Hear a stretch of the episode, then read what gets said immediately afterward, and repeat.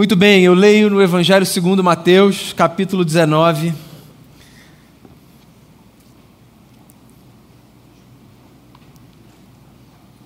Versículo 13, versículo 14 e versículo 15.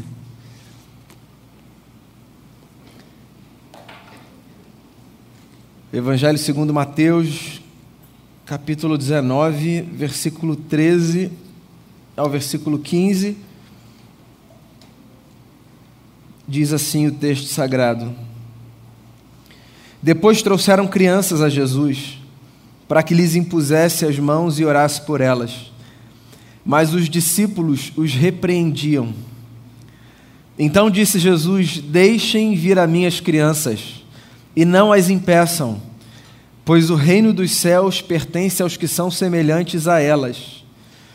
E depois de lhes impor as mãos, partiu dali.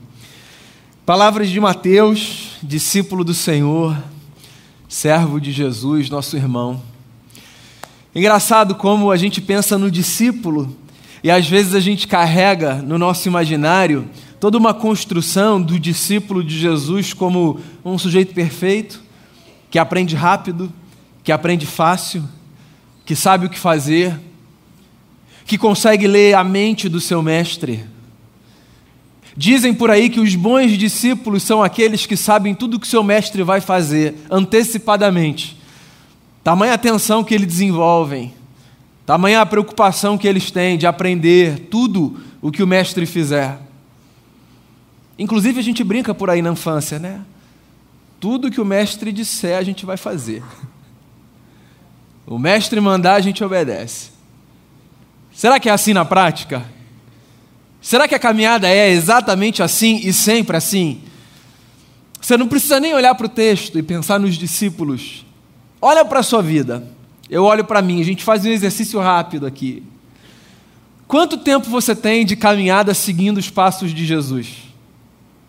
E quantas vezes você se viu mais distante do que você ou imaginava ou gostaria da pessoa de Jesus? Pois é, amigos e amigas, a verdade é essa. Ainda que nos desconcerte, leva toda uma vida para que um discípulo seja formado. Não tem nenhum momento da caminhada que eu e você possamos chegar e para o qual apontar e sobre o qual dizer: estamos prontos estamos formados, chegamos na nossa graduação. Essa caminhada do segmento de Jesus é uma caminhada que nos custa a jornada de uma vida. Dure a vida o quanto durar. E se a gente tiver ainda alguma dificuldade para perceber isso, olhando para a nossa própria história, sabe, vai que você tem uma autoestima muito elevada e você esteja me ouvindo e pensando aí no seu lugar, não, comigo é diferente, eu acho que eu já cheguei. Então, deixa eu trazer alguns textos das Escrituras que nos ajudam a perceber como, de fato, como eu estou dizendo para você, a formação de um discípulo tem a duração de uma vida. Então, por exemplo, nós caminhamos com Jesus dentro daquilo que nos é possível caminhar com Jesus. E o que, eu quero dizer com isso? Nós estamos dois mil anos distantes de Jesus na história. Então a nossa caminhada com Jesus, ela se dá de duas formas basicamente. Nessa experiência com o Espírito de Jesus que habita o nosso coração, e numa experiência de compreensão dos ensinos de Jesus que estão registrados nos textos sagrados. São as duas formas pelas quais a gente caminha com Jesus, certo? Na nossa leitura e compreensão do texto, e num compromisso nosso com a ética do texto, e nessa experiência mística de nós olharmos para o nosso coração e dizermos assim: o Espírito de Jesus fez morada em mim, então eu vivo com Ele. Então há uma distância da pessoa de Jesus que um grupo específico não teve. Uma distância em relação a nós, eu digo. Alguns homens e algumas mulheres tiveram um privilégio que todos os outros, sobre os quais o Daniel falava aqui na direção, quando citou João 17, dizendo que Jesus orou por todos os outros que viriam a crer, incluindo a gente, há uma diferença entre a caminhada de um certo grupo com todos os outros discípulos de Jesus. E a diferença não é da qualidade, é do privilégio, que é um grupo de homens e mulheres teve o privilégio de caminhar com Jesus, de fato, literalmente, dia após dia, ir à casa de Jesus, receber Jesus em casa, preparar a mesa para Jesus, ver Jesus curar, ver Jesus abençoar, ver Jesus libertar, ver Jesus pacificar. E aí a gente fica pensando, se essa gente teve esse privilégio, deve ter sido mais fácil para essa gente do que é para a gente aprender a caminhar como um discípulo verdadeiro de Jesus. Afinal de contas, pô, eles caminharam ali, dia sim, outro também. Não tinha desculpa para aqueles caras, né? Será? Mesmo para eles, a caminhada do segmento de Jesus foi muito desafiadora. Vi de um texto como o que eu li ainda há pouco. Depois de uma jornada de alguns anos seguindo os passos do Mestre, um episódio muito desconcertante aconteceu. Encurtando uma história que você conhece, o que se passou foi o seguinte: Jesus, àquela altura já conhecido por todas as regiões daquele pedaço de mundo, foi cercado por crianças, no meio de uma multidão que cercava Jesus, porque por onde Jesus ia, uma multidão afluía para ali. Pois é, Jesus tinha essa capacidade de trazer para si pessoas de lugares diferentes, com agendas diferentes, que carregavam em si desejos diferentes, mas todas elas, me parece, atraídas por esse desejo profundo de que a sua história fosse tocada de alguma forma pela história de Jesus. No meio dessa multidão, certa feita, alguns pais, algumas mães, responsáveis quaisquer, trouxeram as suas crianças para que elas fossem abençoadas por Jesus. E pasmem vocês, os discípulos de Jesus, que também funcionavam como uma espécie de relações públicas do Mestre, resolveram fazer uma espécie de triagem. Era muita gente que queria se aproximar dele. Então, ou eles organizavam a fila, ou ninguém ia conseguir nada. E só um parêntese aqui, é engraçado como na vida a gente usa critérios muito aleatórios para organizar as nossas filas, sabe? As filas que a gente organiza na nossa cabeça, quem merece, quem não merece, para quem eu vou dar tempo, para quem eu não vou dar tempo, que agenda eu faço, que agenda eu deixo de fora. Os critérios são muito subjetivos, tem a ver com aquilo que a gente considera importante, às vezes com aquilo que a gente considera urgente, às vezes tem a ver com aquilo do qual a gente quer se livrar mais rápido, mas a gente usa critérios que são nossos, que às vezes são facilmente compreendidos pelos outros, mas que outras vezes não são. Os discípulos de Jesus estão lá, tentando organizar essa fila, dessa multidão que se aproximava do Mestre, desejando alguma coisa. E aí eles usaram um critério que fez com que Jesus parasse, questionasse e os repreendesse. Um critério simples. Ó, criança não. Pô, criança não, cara. Onde pode, haver mais beleza na humanidade do que na face de uma criança, né? Como criança não? Eu explico a você o porquê do criança não. Para o mundo de Jesus, o contexto no qual ele vivia, a religião a qual ele pertencia, sobretudo o tempo, sabe, no qual ele viveu, mulheres e crianças tinham menos importância do que os homens. Pois essa luta é antiga. Graças a Deus a gente avança enquanto sociedade. A gente vai mudando leituras, revendo conceitos, quebrando paradigmas. Há coisas que são mais fáceis, há coisas que são mais difíceis. Mas é antiga essa luta para que a humanidade perceba que dentro de cada ser humano existe uma dignidade que não pode ser perdida, roubada. Na cabeça daquela gente que vivia naquele tempo, homens tinham maior importância. Eles tinham mais tempo nas agendas. Se alguém precisasse de uma atenção, eram eles que receberiam. Mulheres tinham uma, uma importância secundária. Receberiam menos tempo, menos espaço, se pudesse, se coubesse, se não fosse um problema, se sobrasse espaço. As crianças, menos ainda. As crianças eram café com leite na sociedade. E para coisas muito importantes, vai, por que, que a gente vai abrir um espaço para quem é café com leite? Uma pergunta aqui: que negócio é esse de que tem gente que é café com leite? Estou dizendo a você, os nossos critérios para organizarmos as nossas filas, eles são muito loucos, né? subjetivos, às vezes difíceis de serem compreendidos. As crianças estão lá, estão querendo ser abençoadas. O texto diz que os pais levavam os filhos para que Jesus impusesse sobre eles as mãos e os abençoasse. Olha só que loucura! Eles só queriam que os filhos fossem abençoados, como a gente fez com a Ana Júlia aqui, como a gente faz com as nossas crianças. Orar, estender a mão, dizer: Senhor é teu, Senhor abençoa, Senhor cuida desse coração.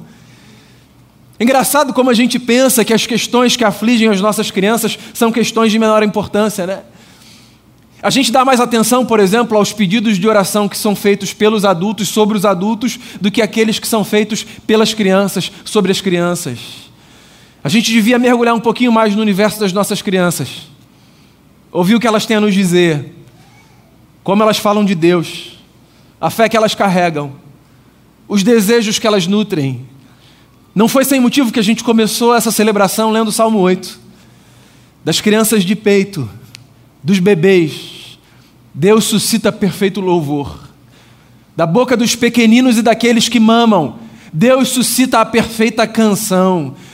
As nossas crianças têm uma agenda que às vezes nós não percebemos, mas que deveríamos, porque pelo menos essa é a fala de Jesus: o olhar para as crianças, de alguma forma, nos faz perceber como o reino de Deus é e como a gente deve ser. Eu lembro uma vez, a tia Lili trabalhando aqui com as crianças, fez uma dinâmica simples. Ela pediu para as crianças escreverem no papel a oração que elas queriam fazer, para a gente ir apresentar para Jesus. E aí depois, isso tem muitos anos, ela me mostrou a caixinha das orações. Você não pode imaginar. Tinha coisas do tipo: Senhor Jesus, eu quero um PlayStation novo. Justo, não é? se sair um novo, você vai ficar com o velho. Senhor Jesus, eu quero que o meu pai e minha mãe voltem a se falar. Senhor Jesus, acaba com a fome do mundo. Senhor Jesus, cuida de todas as crianças, daquelas que estão na rua. Senhor Jesus, Cuida da minha tia que está no hospital. Abençoa a minha família. Me ajuda na escola. A gente precisa ouvir as orações das nossas crianças. Há uma beleza que emerge do lábio dos nossos pequeninos que deveria fazer com que nós criássemos uma espécie de fila VIP nessa agenda de Jesus. E se fôssemos nós os discípulos, as tratássemos como se elas tivessem prioridade no reino dos céus. Sim, prioridade. Prioridade. A nossa percepção acerca delas devia ser tal que nos levasse a pensar a igreja, por exemplo, como uma comunidade que se movimenta para elas. Para elas. Não porque no futuro elas serão alguma coisa, mas porque hoje elas já precisam de um cuidado para que cresçam firmes no amor a Cristo, no amor ao próximo, para que aprendam a beleza do serviço, para que entendam que esse lugar é casa delas, para que saibam discernir valores de valores, para que abracem as coisas certas e deixam de lado as coisas erradas. A pergunta de Jesus é legítima. Por que, que vocês estão deixando as crianças? Que história é essa de não, não, não, não, as crianças não? O reino de Deus é delas. E diz Jesus: ou vocês olham para as crianças, ou vocês não vão enxergar o reino de Deus. O que é um tapa elegante na nossa cara, né? É Jesus dizendo assim, ó, em outras palavras: se vocês pensam que o reino de Deus está na sofisticação dessa vida adulta que a gente constrói, arruma e desarruma, saibam de uma coisa o reino de Deus está nas coisas pequenas, que permanecem grandiosas aos olhos daqueles que, porque não caminharam muito, ainda dão muito valor a coisas que hoje nós consideramos bobinhas demais para ocupar o nosso tempo com elas. Deixa eu trazer um exemplo prático para você. O que, que as nossas crianças querem? Senão o nosso tempo e a nossa atenção, certo? O que as nossas crianças querem? Senão a sensação de cuidado. O que as crianças querem senão a nossa companhia? Do que as crianças precisam senão do nosso abraço? Essa é a agenda do reino, você percebe? Essa é a agenda do reino. Acontece que a gente vai caminhando e a gente vai sofisticando a nossa caminhada com Deus, e a gente vai achando que as coisas com Deus se medem por esses compromissos grandiosos, às vezes difíceis de serem compreendidos. Tem uma loucura, sabe, que perpassa a nossa mente, que é a gente vai atribuindo grau de importância às coisas quanto mais difíceis elas ficam de serem compreendidas. Já percebeu isso? É engraçado como para a gente as discussões teológicas mais profundas são aquelas sobre as quais a gente fala e diante das quais a gente faz a seguinte cara, nossa, aquelas conversas, sabe, do grego, do hebraico, aquelas perguntas que estão nas torres de marfim, a gente olha para essas coisas como se elas fossem o supra-sumo da espiritualidade. Fulano sabe muito, né? Fala umas coisas difíceis. Conversa sobre os negócios que eu não consigo entender. Veja bem, não é um desprezo da sofisticação, não é um desprezo da intelectualidade, não tem nada a ver com isso, tem a ver com colocar as coisas no seu devido lugar. Que coisas podem ser mais importantes na nossa caminhada do que aquelas que as nossas crianças nos lembram? Amar a Deus, amar o próximo, cuidar e ser cuidado, fazer oração. Meus filhos às vezes me lembram, pai, a gente vai dormir sem fazer oração? Aí, para não passar uma vergonha muito grande, falo, claro que não, você está muito ansioso, hein? a gente já ia orar. Como é que a gente dorme sem fazer uma oração? Isso é o que a criança nos lembra, né? A gente vai dormir sem fazer oração? A gente não leu a Bíblia hoje. Parecem coisas bobas, né? Mas são as coisas que sustentam a gente. Jesus está dizendo: ou a gente olha para elas, ou a gente não vê o reino. Tem mais uma coisa que é assustadora no texto para mim. Na verdade, essa é a coisa mais assustadora desse texto para mim. Os discípulos caminharam muito perto de Jesus. Na verdade, deixa eu corrigir aqui a minha fala. Os discípulos andaram muito perto de Jesus, mas eles estavam caminhando muito longe de Jesus. Porque andar perto de não significa caminhar segundo reticências. Percebe? Como a gente pode andar perto de alguém e caminhar muito distante desse alguém? Como a gente pode estar geograficamente perto, seguindo os passos?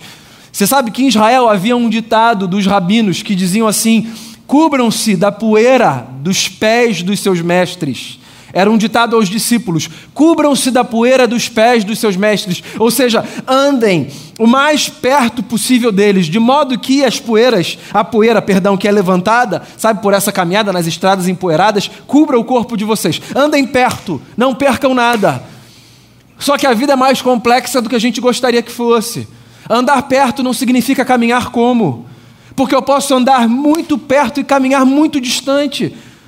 Os discípulos estão aqui caminhando distante de Jesus, ainda que andando perto de Jesus, todos os dias ao lado do Mestre, dormindo na mesma casa, acordando, fazendo a mesma viagem, sendo conduzido para aqui, conduzindo para lá, pelas mesmas estradas, as mesmas cidades, cercando, separando, aproximando, fazendo muita coisa bacana, é verdade. Eu não estou querendo aqui pintar uma imagem assim equivocada dos discípulos. Eu estou só querendo proteger o nosso coração de uma fossa que muito facilmente a gente pode ser dragado para ela.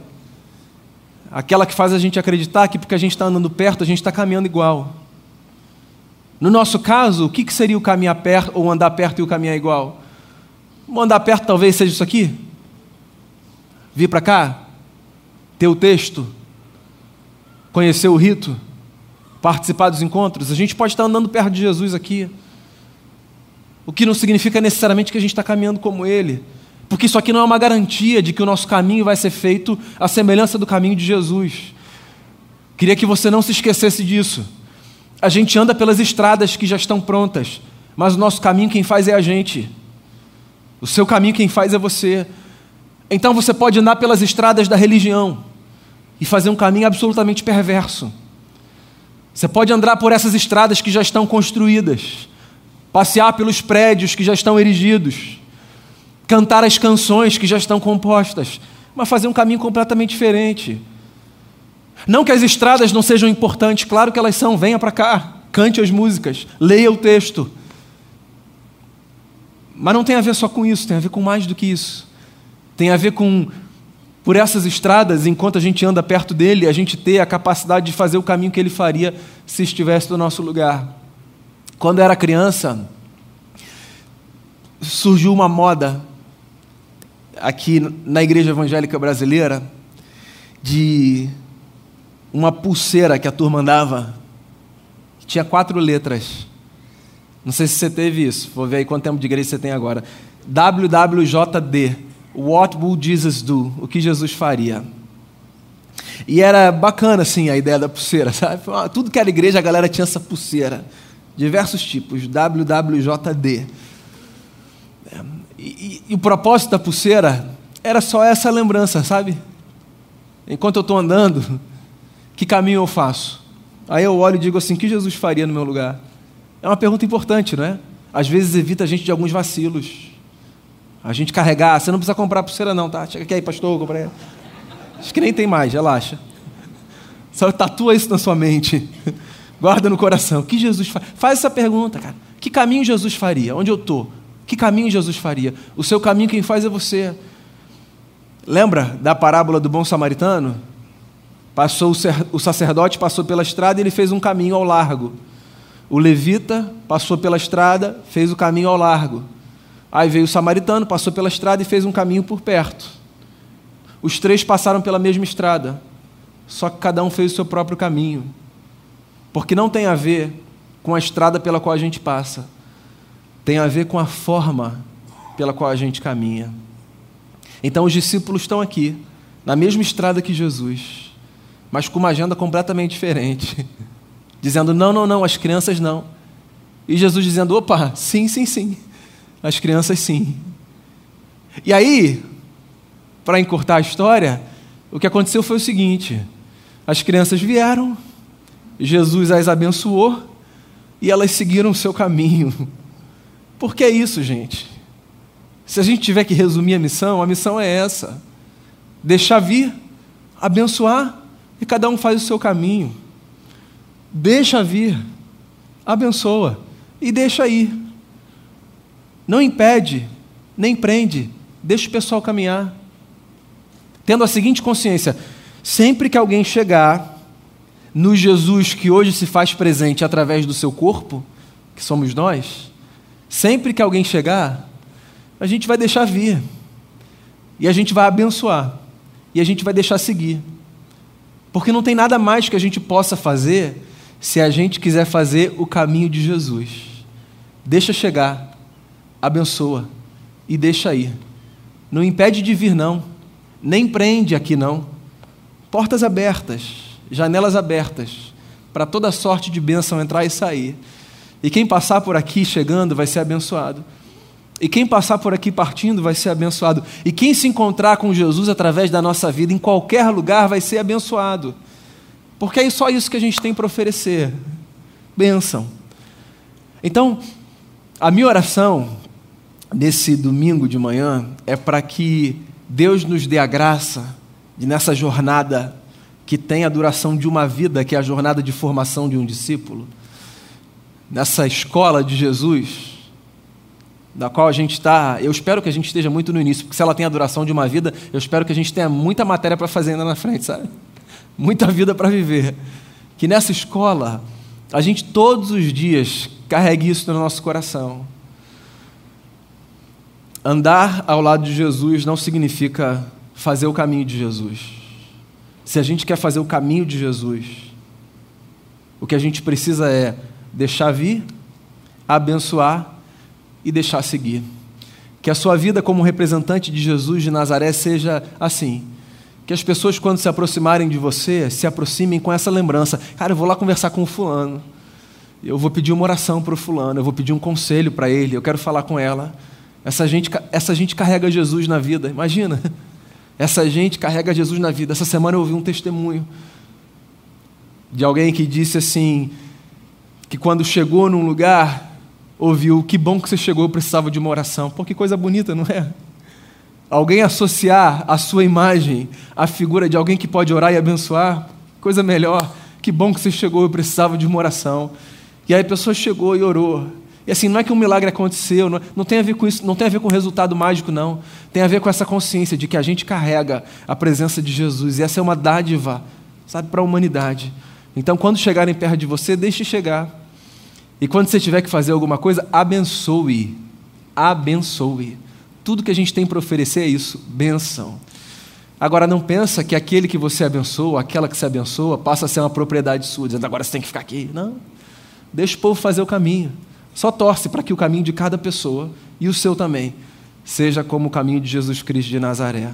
Porque não tem a ver com andar com Ele, tem a ver com caminhar como Ele caminhou. Que Deus nos ajude a sermos discípulos, homens e mulheres assim, seguindo a caminhada de Jesus, abençoando as pessoas, encorajando a que elas vivam o caminho mais bonito que elas puderem enquanto elas transitam por aí, por essas estradas que já estão postas. Amém? Fazer uma oração?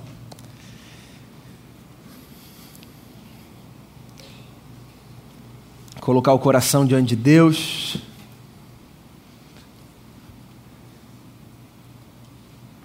Pedir que Jesus nos abençoe a todos, pedir que Jesus nos conduza, pedir que Jesus nos dê a graça de fazermos o caminho dele.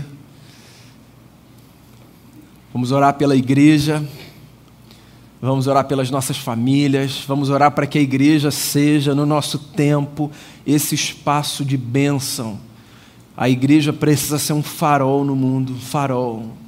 A igreja precisa ser um mundo em trevas, a esperança para a gente que precisa encontrar luz. A igreja precisa ser isso. Então, que a igreja reunida num prédio ou espalhada por aí seja essa comunidade formada por gente que acredita que pode abençoar. Senhor Jesus, a gente quer colocar o nosso coração diante de Ti. Discípulos, discípulas, informação que somos. Livre-nos da loucura arrogante de nos pretendermos prontos. Nós estamos em obras. Essa é a plaquinha que talvez melhor defina a nossa condição. Estamos em obras continue a fazer na nossa vida essa obra bendita de rearrumação das nossas estruturas, de repaginamento do nosso caráter, a semelhança do caráter de Cristo. Ajuda-nos a fazermos o caminho de Jesus. Ajuda-nos a sermos essa gente para quem os outros apontam e de quem os outros se aproximam, dizendo: orem por mim, me dê uma palavra de sabedoria, me dê um conselho. Ajude-nos, Senhor a sermos tão comprometidos com o caminho de Jesus, que quando as pessoas se aproximarem, elas vão se aproximar nesse desejo legítimo de, de serem abençoadas e que a gente possa fazer isso, não porque haja alguma coisa em nós, nossa, mas porque Jesus se vale de gente imperfeita como a gente para abençoar. Não é porque a gente está pronto, é porque a gente já entendeu, todo mundo pode ser um canal da tua graça nesse mundo. E a gente quer ser esse canal da tua graça. Então que a gente receba, abençoe e envie, qualquer que seja o movimento de cada um, desejando sobre todos a paz que só o Senhor pode oferecer. Faça da igreja essa comunidade pacificadora, essa comunidade que faz exalar o bom perfume de Jesus. Que o Senhor nos, nos molde todos os dias, para que essa nossa vocação, esse nosso compromisso, sejam exercidos e renovados por bem da humanidade. E que a gente exalte o teu nome, glorifique o teu nome, porque tudo isso tem a ver com quem o Senhor é e com o que o Senhor faz. Então a nossa vida está diante de ti e que o Senhor guarde a tua palavra no nosso coração, nos ajude a fazermos isso, porque nós não queremos pecar contra o Senhor.